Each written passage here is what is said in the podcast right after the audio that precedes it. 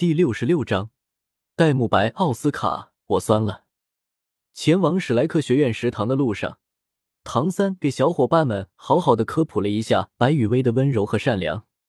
经过唐三的讲述，史莱克的小怪物们心中对白雨薇的印象，除了实力强大和容貌绝美之外，对白雨薇这位同伴有了更加立体的感官：温柔、善良、美丽。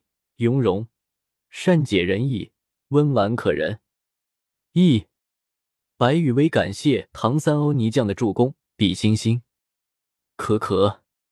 总之，经过唐三的讲述，再加上昨天大家见面的时候，白雨薇的天生亲和被动的作用之下，在前往史莱克学院食堂的路上，属于史莱克学院的小怪物们。在无形中便已经将自己对白雨薇的好感度给拉到了最大。当以唐三为首的小怪物们走进史莱克学院食堂的时候，看着正在史莱克学院的厨房中忙碌的白雨薇，以及看似帮忙实则偷吃的宁荣荣，大家都忍不住的有些尴尬的停下了自己的脚步。嗯，除了唐三，因为唐三已经快速的来到了白雨薇的身旁。熟练的给白雨薇打起了下手。至于说帮忙做饭什么的，呵，别闹好吗？小时候的经历告诉唐三，别看白雨薇平时都是一副柔柔弱弱、非常好说话的样子，但是在关于美食方面，白雨薇却是相当的强势。总之，在白雨薇制作美食的时候，老老实实的给白雨薇打个下手。也就是帮忙刷刷盘子、洗洗碗筷，或者帮忙洗洗菜，又或者给白雨薇递过去一些需要的厨具。至于说是切菜什么的，还是算了吧。对于过来帮忙的唐三，白雨薇温柔的笑了笑，点了点头之后，便继续将注意力集中到了手中正在制作的美食上面。一时间，白雨薇和唐三之间的默契以及和谐的气场。直接就让在场的其他人看懵逼了。什么都不知道的小五，气鼓鼓的盯着白雨薇和唐三的一举一动，一股酸涩的感觉从小五的心底冒了出来。知道那么一点点事情的宁荣荣，同样气鼓鼓的盯着白雨薇和唐三的一举一动，感觉手中顺来的小包子都不香了。只不过相比较于小五。宁荣荣是单纯的想要变身龙血武姬形态，然后一巴掌拍死唐三而已。至于剩下的其他人，戴沐白和奥斯卡用羡慕、嫉妒、恨的眼光看着唐三。苍天何其不公！为什么唐三不但有着小舞这种活泼可爱的红颜知己，还有着白雨薇这种可以温暖人心的青梅竹马？讲道理，在这一刻，戴沐白和奥斯卡酸了。和戴沐白、奥斯卡、小五还有宁荣荣都不同的是，朱竹清的注意力几乎都在白雨薇的身上。无论是从唐三的描述，还是自己亲眼所见，朱竹清很难相信这个世界上居然还会有白雨薇这么完美无瑕的人。不，也不能说完美无瑕，在朱竹清看来，白雨薇太过于温柔，也太过于善良了。如果我的身上没有背负着那么沉重的命运的话，我想，我应该会和雨薇成为很好的朋友吧。朱竹清在心里默默的想着。越是了解白雨薇，朱竹清就越想要和白雨薇成为好朋友。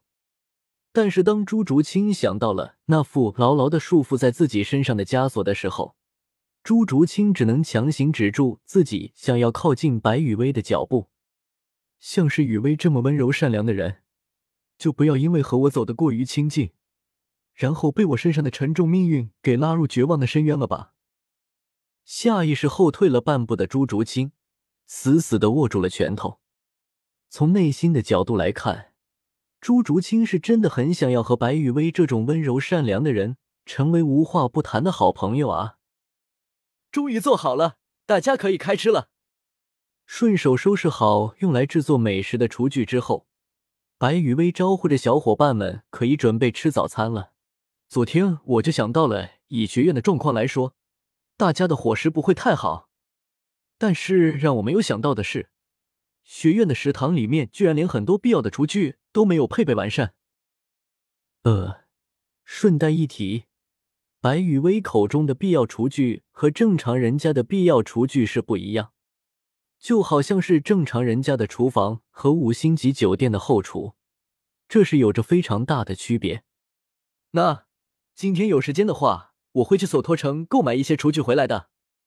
白雨薇看着有些蒙圈的小伙伴们，无奈的笑了笑，便放弃了再说这些和厨艺有关的事情。大家都洗一下手，然后吃饭吧。顺着白雨薇手臂指向的位置，史莱克的小怪物们发现，在食堂的一个干净的角落里，已经被摆好了用来洗手的水盆和毛巾。按照白雨薇的指示走了过去之后，只是一眼。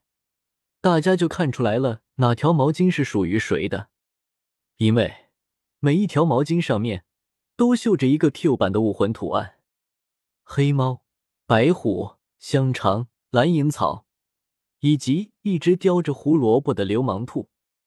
是的，属于小五的那条毛巾上面绣着一只像是吊着雪茄那样叼着胡萝卜的流氓兔。就在史莱克的小怪物们看着眼前的毛巾有些不知所措的时候，又是唐三当先向前一步，给大家打了一个示范。雨薇，你的手工还是和过去一样好啊！唐三转过头，笑着调侃了白雨薇一句：“不，应该说雨薇你的手工比过去更好了。”有了唐三的示范，史莱克的小伙伴们纷纷拿过绣着 Q 版自己的武魂的毛巾。洗完手，擦干净之后，又把毛巾给叠好，放回原处。来，大家尝一下我做的早点。第一次给大家做早点，因为不知道大家都喜欢什么口味的缘故，所以每一样我都做了一些。如果大家有什么建议的话，和我说一下，我会注意改进的。咕嘟。当唐三等人将目光转移到了白雨薇制作出来的早点上面的时候。大家齐齐的咽了一口口水，哪怕是被白雨薇喂食过多年的唐三，也是忍不住的咽了一口唾沫。晶莹剔透的水晶包，透过水晶包的表皮，甚至可以看到内部那被烹饪的泛出粉红色的虾仁。在宁荣荣的科普讲解之下，唐三等人也知道了这些水晶包里面的虾仁，并不是普通的虾仁，而是人工养殖的十年魂兽。冰丝云虾，外表被烤制成了金黄色，而透过刀具划过的切口，又能看到鲜嫩内部的肉排。依旧是宁荣荣的科普讲解，让唐三等人知道了这些肉排的来源，是百年魂兽绝地悍牛的牛排。看着这一桌子全都都取材于魂兽的早点，唐三等人都是一脸的麻木，嗯，被震撼到麻木。吸溜五，雨薇的厨艺真是越来越棒了呢。